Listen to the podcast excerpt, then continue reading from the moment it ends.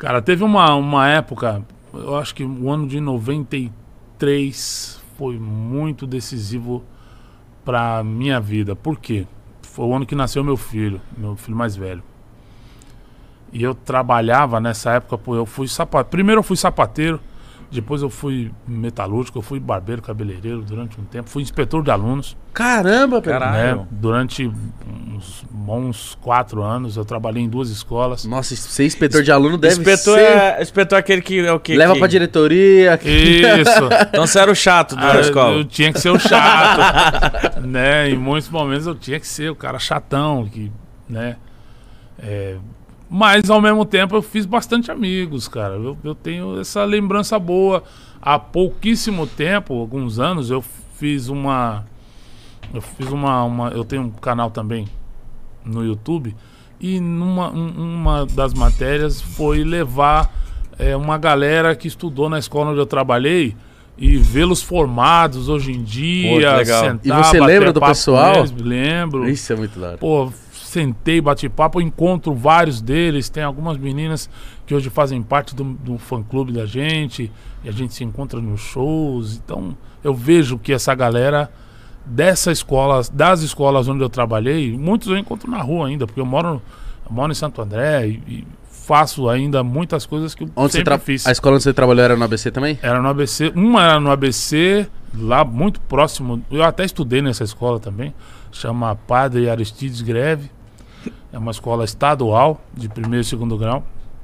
E uma outra que eu trabalhei é uma escola municipal, já, já em São Paulo, que chamava-se Álvares de Azevedo. Chama-se Álvares de Azevedo. Uma escola bem bacana, escola modelo ali da região, que é o Jardim Guaracá, é quase você chegando na Anhangamela, zona leste de São Paulo. Escola bacana. E eu trabalhei nessas duas escolas e fui inspetor e, e, e todas essas profissões que eu tive, elas me ajudaram a saber lidar melhor com as pessoas, né? Com o ser humano, saber mais ou menos o que quer. Ah, O sapateiro, por exemplo, o sapato ele diz muito de quem é a pessoa, o que, que ela quer pra si. Sério? Sério. Sério. Caramba, então ele deve olhar o sapato das pessoas até hoje. Olha lá, esse cara é determinado. Esse é enjoado. O Esse é enjoado. Esse tá querendo dizer uma coisa que ele não é. que, que eu quero dizer?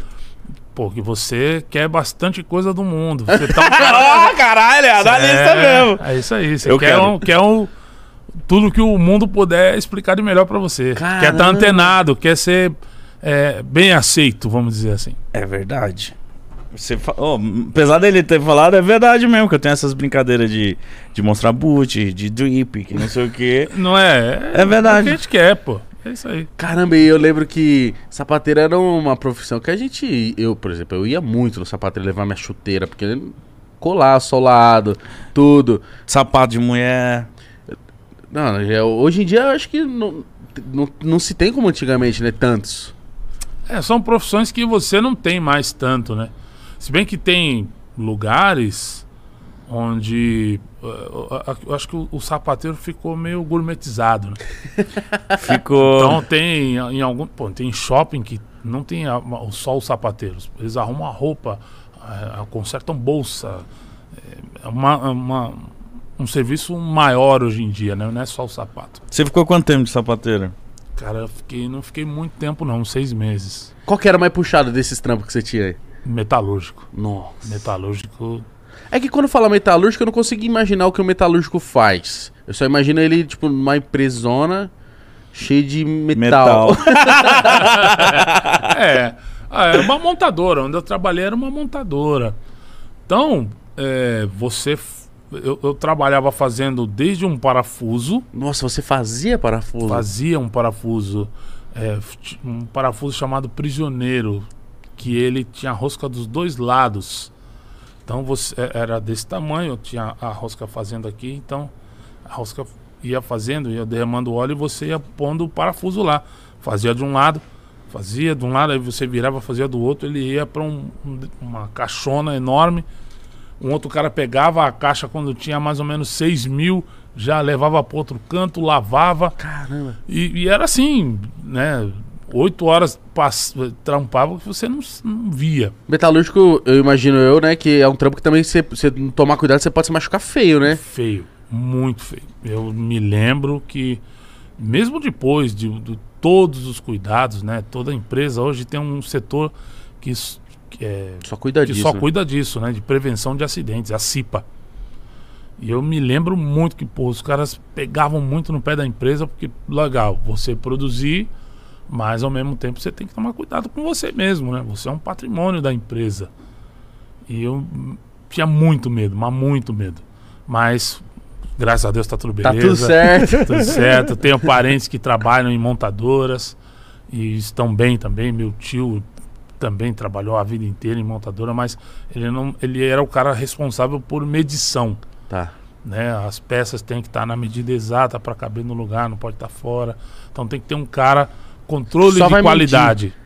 Controle de qualidade, é importante ter isso, né? Uma grande empresa tem que ter. E nesse meio tempo que você trabalhando nesses outros trabalhos, tudo conciliando com a música, né? Tudo conciliando com a música. Meu Deus, sua vida era muito É, corrida, cara. era muito loucura. E eu adorava, né? Eu adorava. eu adorava. Ah, eu adorava, era uma loucura. Mas, como eu ia dizendo, em 93, quando meu filho nasceu, e aí eu trabalhava na- nessa, nessa escola já na, na Zona Leste, e eu comecei a faltar.